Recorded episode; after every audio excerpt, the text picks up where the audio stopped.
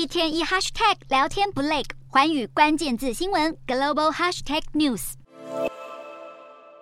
穿着简单轻便视察军方武器装备，德国国防部长兰布雷特近期争议连连，其中遭到严厉批评就是这段影片。画面中，兰布雷特站在柏林一个十字路口谈论乌克兰战争，但背后却是热闹的跨年烟火。兰布雷特更吹嘘他在二零二二年担任国防部长的特别经历，引发德国主流媒体抨击这段讯息荒腔走板，还有人评论他不再是任部长。兰布雷特被反对者认为援助乌克兰不够积极。乌俄战争初期，各国相继军援乌克兰，但德国只援助五千顶钢盔，让兰布雷特饱受嘲弄。再加上兰布雷特没能有效重振德国军力，还数度失言，让他备受批评。元旦发布的争议性新年谈话影片，则是压垮他的最后一根稻草。受到各方压力的影响，兰布雷特在十六号请辞，而同属社民党的总理肖兹也表达对兰布雷特的感谢。至于谁将接替他成为防长，目前还没有相关消息。不过，兰布雷特请辞之际正值关键时刻，德国及西方盟邦正面临越来越庞大的压力，被要求运送 B 型坦克给乌克兰。